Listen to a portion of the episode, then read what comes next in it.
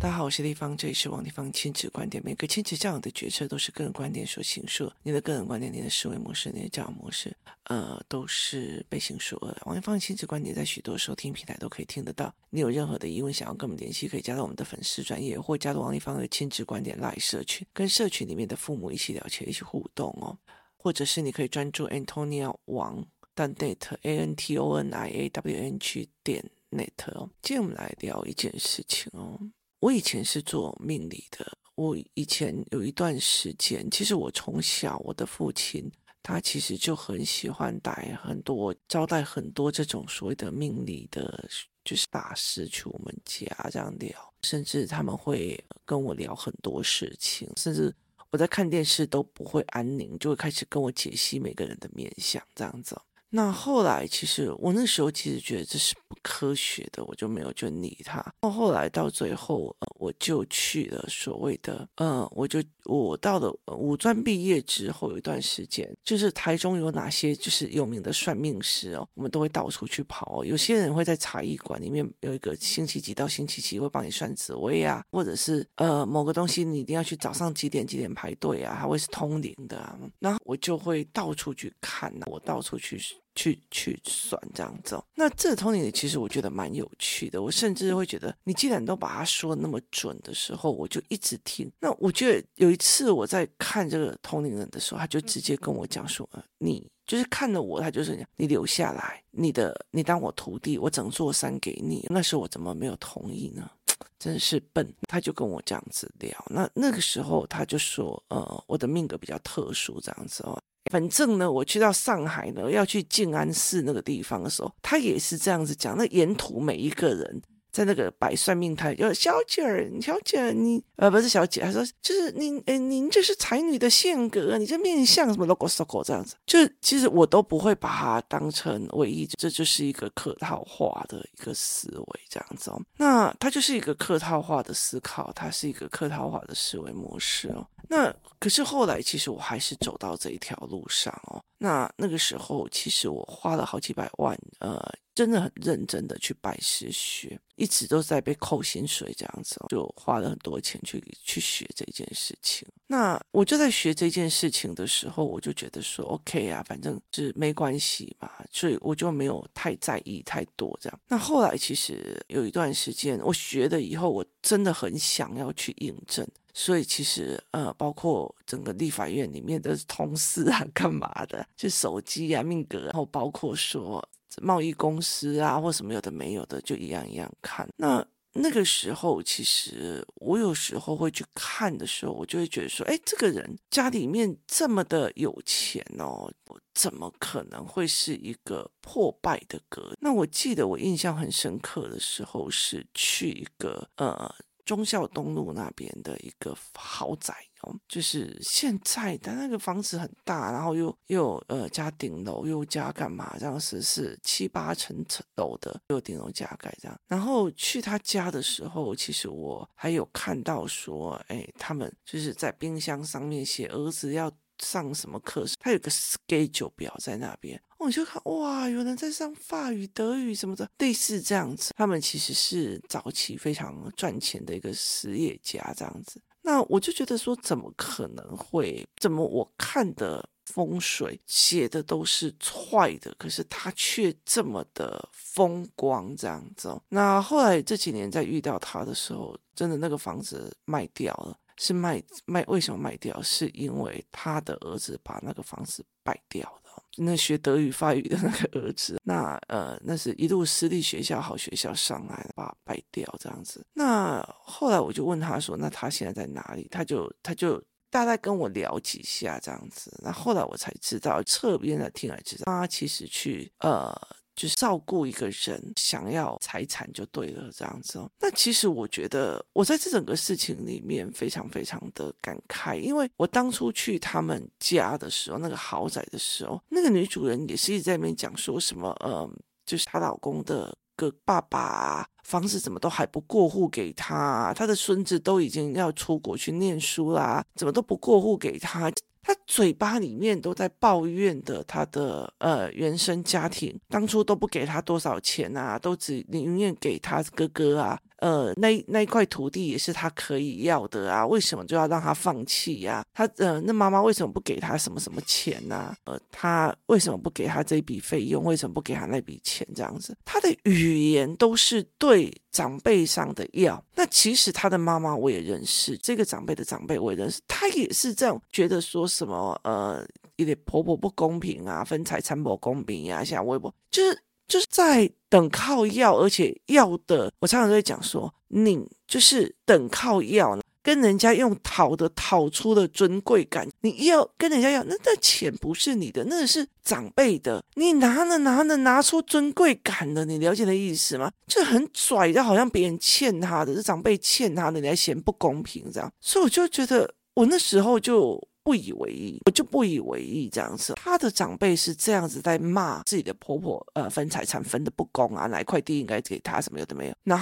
他的女儿哦，一个会偷东西，另外一个是就一直在抱怨说，他的公公也为什么不钱不给他，他原生家庭的妈妈为什么不给他？结果后来他的儿子把他整个都败掉，败到他觉得我今天在外面闯的祸，我妈妈本来就应该要帮我担呐、就应该帮我担呐、啊，所以呃，你应该就是要帮我啊。那我就会觉得啊，整个你从第一代一直看到第三代，会不会忽然发现整个人很毛。我那时候在看那个房子的时候，我就觉得，哎，他们家那么有钱，为什么会是一个被倒掉、被败掉的一个格局这样子哦？我后来其实有点后怕，就会开始觉得很恐怖这样。那。我我其实常常在看这种所谓的三代三代之间哦。那另外有个妈妈，她其实是呃，就是小家碧玉，她家里面是一个很简单的人的公教人员，嫁进去的一个是大户人家这样。可是她其实从头到尾都是用那种，因为她在大户人家里面要听婆婆的要干嘛，然后要做账要干嘛，所以她很多的东西哦，把自己的小孩保护得非常非常的好，很宠很疼这样子哦，舍不得骂舍。不得干嘛哦？所以她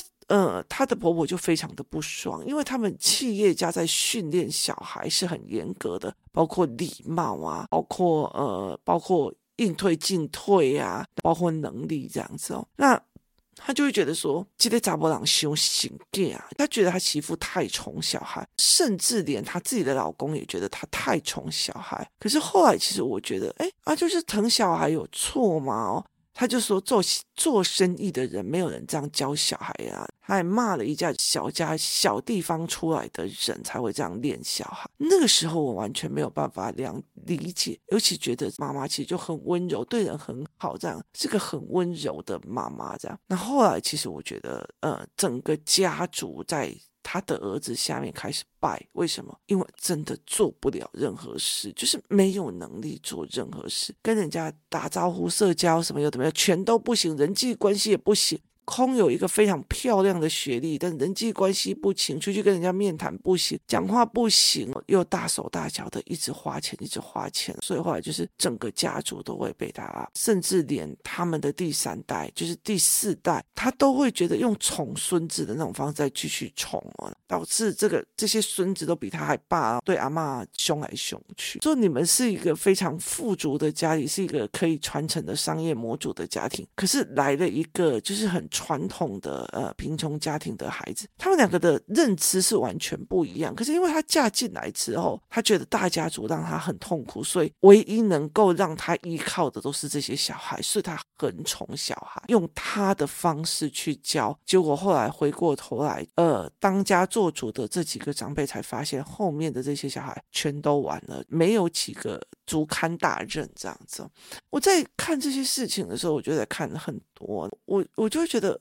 很毛，他其实是一个很毛的。例如说，呃，有一个爸爸，他们家非常的有钱，那呃，爸爸算很蛮有的。结果呢，他偶尔会给一下儿子啊、女儿这样子。那儿子拿了很多走，这样就给女儿，偶尔就是汇个款给他这样子。那后来到最后，他其中的一个小孩，就是他就是。什么都是听她老公的哦，全部都是呃听她老公的，拿她老公的，帮她老公拿了很多，从娘家拿了非常多的钱，包括娘家的所有东西啊、米啊、面啊什么都会扛走这样子。可是后来其实他儿子也读到很好的学校，可是问题他就是一副那种，我都已经考上好学校，你为什么不买车给我？你为什么不买 BMW 给了你？为什么呢？就是其实我后来会了解一件事情，孩子到底从哪里学这些？很大的一个原因就是父母没有看到他自己的贪婪已经展现在孩子身上，每天在演给孩子看。他其实在抱怨自己的公公不给他钱，他其实在抱怨自己的姐姐来跟他。哦，我姐姐跟我爸爸好了之后，我爸爸会分钱给他。这笔钱搞不好，如果我姐姐跟他怎样，他搞不好是分给我。他们用这种方式。他们用这种方式，其实一直在让孩子耳濡目染的是：你的钱就是我的钱，就是你的钱就是我的钱，你凭什么不给我？所以他们去坑了上一代之后，下一代继续坑他。我后来就觉得，这不是风水啊，这是这是这是因果报应啊，这这是一个因果报应，这是所有的人都可以看出来说，这个孩子已经差不多了，一副那种。我都已经考上那么好的学校，你们怎么没有买车给我？你们那个车怎么可以给别人？你们那个宾士的应该要给我。我可是未来的呃多厉害的那种人呢，你知道吗？我可能以后会月入年薪千万这样子，所以嗯、我们也搞不好分一个股票就会年薪千万，就觉得天哪！就是就是怎么会这个样子这样子？然后我就会跟我的孩子在聊，我说我说你们的妈妈我啊，现在是要房子没房子啊，要车子又是烂车子啊。那呃，我其实停掉了呃所谓的去跟人家占位置的那个。那个位置其实很努力的在帮这两个小孩。我说，在这十几年来，我所损失的所有的东西，可以求职的机会，其实或者是赚钱的机会，其实很大原因就在陪他们两个。我就跟他讲说，我没有任何东西可以给你们了。我现在连自己的养老金都还不知道在哪里哦，所以我没有任何的东西可以给你们。但是我其实很清楚的一件事情，至少他们很多事情都愿意，而且他们没有觉得我欠他的，我应该要给他的。我后来会觉得，这种那种，甚至坐在那里等人家，他是一个第三辈，就等人家帮他敬酒，让干嘛？不要为难他了。别人若为叫他去去去做一下什么，他就给人家塞云瞪人家。我就是在想说，你今天去到公司，你会这个样子吗？真的，你进去到职场，这些人会 OK 吗？那更何况现在台湾的呃所谓的课本或者内容，很多的大部分几乎都 AI 可以取代了，你有什么好拽的？真是我。我就觉得，后来我就会跟我的小孩在讲，我说我以前没有相信很多的因缘果报或怎么样，可是我后来真的非常非常的信这一块啊，我做命理做那么的久了。其实已经可以，就是我后来其实不想要去碰的原因，是因为我觉得在帮人家担了人家的命运，你改了风水就帮人家带命运。后来我才发现，拜托好不好？亲子教养跟帮人家担命运是一样。你想看看，如果一个永远都在暴力倾向，看人家都就打的那个小孩，结果上了一次的营队，然后付了个五万块，回到家就觉得，对，我为什么没有想过这些事情呢？他就改变了，我不是已经担着他的命运了吗？所以这是一个还嫌五万块太便宜太贵。我就觉得说，那就不要来，我不想要做。我知道那多累，因为你你你去改变一个人的认知，其实是一个很辛苦，而且是等于改变他命运的概念哦。所以我就觉得，要不然我给你三倍的价钱，你去找别人帮他教教啊，就是你看看有没有办法可以找到。我也蛮高兴，台湾有这样的人才可以改变。所以这是一个。呃，很很值得去深思的一件事情。后来，其实我在这几个人的案例里面，我其实很难过的去发现一件事情：有时候你贪得的一件事情，或者是你跟人家斤斤计较的一件事情。他其实你在那边讲给小孩听，或者是觉得不公平给小孩听，我干嘛都没有的时候，其实就已经代表了你在告诉孩子什么？那他们的都是我的。你以为你在帮你的孩子争一个所谓的遗产，或者是所谓的周公阿萨主公的财产，周公阿财产。说一句比较难听的，你其实在教他是：我只要不努力，你们都欠我的，你们都应该给我。我觉得我在这一个过程里面，我看了太多的案例。我后来就觉得说，冥冥之中你会觉得，你会觉得很多的概念是自己做来的哦。我觉得很多的思维其实是都这样，看你活得久不久而已哦。所以我觉得后来我就是在想，孩子到底是从哪里学的？没有，他因为在环境里面，他那个环境里面所传达的讯息就是这个样子哦，所以。对我来讲，人就是这样，你教什么不重要，他的环境是什么很重要，他的环境传给他的价值也很重要。这也就是为什么我会用学习营之后，用活动带领员去开了一个叫认知营，因为这一群小孩学习营加活动带领认知营的这一群小孩，他们到最后就可以上呃新闻或者是思考的线上课程，他们这一群就会变成了一个所谓的环境。就是所谓的，我有朋友在外面是这样子思维，你在学校里面，他们传达你什么样的价值没有关系，可是你在。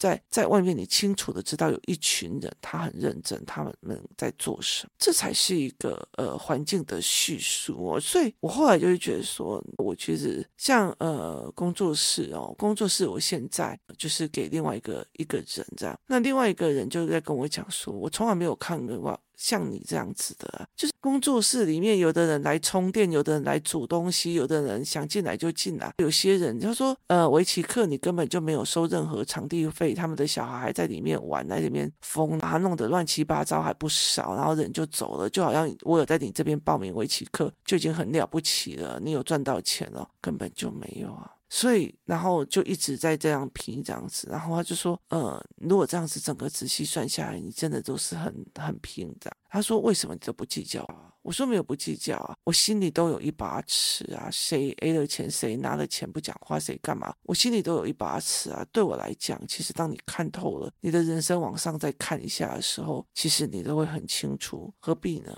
就是对我来讲，我觉得没有什么好说的啊，我觉得。看了那么久的人生的时候，看了那么多的人生故事，常常会觉得说，你在为了人家计较这一几块钱，到最后你损失的是什么？到时候你被别人看到的是什么？所以其实后来我就说，人哦，自有天收啦，其实不需要去跟他气什么。我觉得这么多年了，我从那么的火爆脾气到现在，我觉得后来慢慢的去理解。做人处事自有天收，而且那个老天蛮狠的，到最后都是用儿女的方式来收。所以我就常常在聊一件事情：你做人处事，你在做很多的事情的时候，你在怎么做的，孩子都在旁边看；你在怎么计较的，孩子在旁边看；你在怎么曲尽奉迎的，孩子在旁边看；你在怎么处理的，孩子在旁边看，因为他学会的就是你的处理方式，学会的就是你要东西的方式，学会的就是这一些。这有什么好我说的，所以我后来就会跟他讲说，其实对我来讲，我觉得欠我的，我觉得就算了。你们如果说我上辈子欠的，你来这辈子来拼我，那我就觉得算了。可是如果会觉得说，哎，这辈子是你欠的，我觉得算了，我也不想要下辈子变成像你那样去把人家弄回来。我觉得人生是得以过就好了。所以我后来就跟我的儿子女儿在聊啊，其实。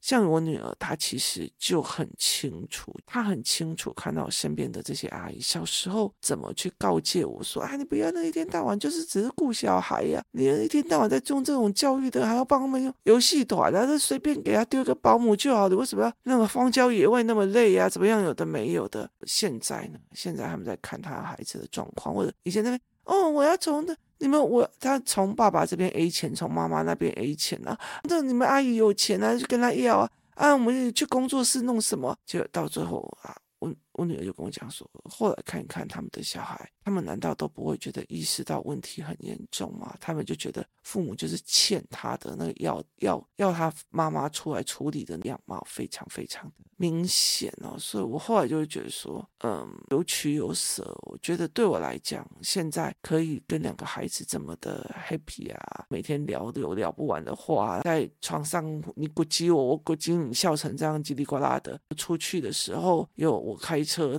他们就收行李就干嘛，我。我一有不舒服，他们就就就拿茶拿干嘛？我一觉得肚子饿了，去炒菜的炒菜，去用饭的去弄饭。对我来讲，其实这样子就已经觉得很幸福了。其实我觉得那这样就是一个很简单的人生幸福。其实我觉得去争那多少的财产或干嘛，其实对我来讲也是没有什么意思。那我觉得争到最后，到最后又如何呢？还不是被败掉？为什么？因为你争的那个嘴脸，或者不劳而获的那个嘴脸，其实太太明显了。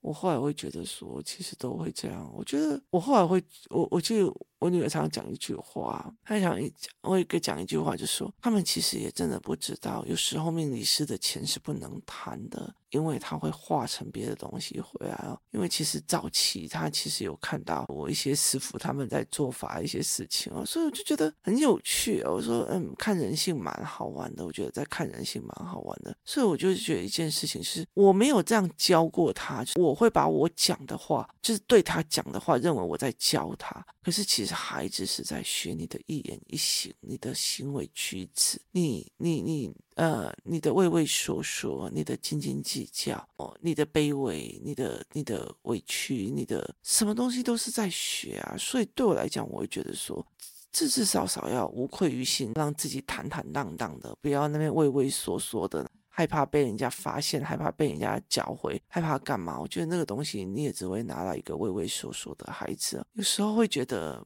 够。后来我就跟他讲说，以前在立法院里面看到很多贪掉贪的。贪贪的人，后来到最后还不是用身体跟孩子的命运去把那笔钱给赔掉。所以后来我我在这几次我在看这群呃这这几个家庭的时候，我就会觉得说，其实就是一代一代，就是阿嬷就开始每天计较婆婆的钱不给她，土地不给她，妈妈这这一代就又开始。呃，第二代又开始计较她的婆婆的钱不给她，弟不给她，妈妈的钱不给她，弟不给她，就就换第三代败掉了所有的前面那三代所有的钱了。真的人生蛮有趣的啊、哦。其实后来到底孩子是学什么？学你的一言一行，学你无意中透出来的。价值观，我觉得有很多的人其实没有办法去分辨那个人最底层这个行为后面反映的底层的最低的思考是什么，就是吃亏就是占便宜啊，或者是说我就是想要占个便宜啊，我就是怎样怎样，我就是想要捞回本。他们没有办法去思考这一点哦，所以没有办法去了解这一点哦，所以呃，到最后就会一直毁在这一块。我就觉得很有趣哦，他们其实在生活当中去学现在。很多小孩在生活当中学了很多的事情哦。后来我觉得命运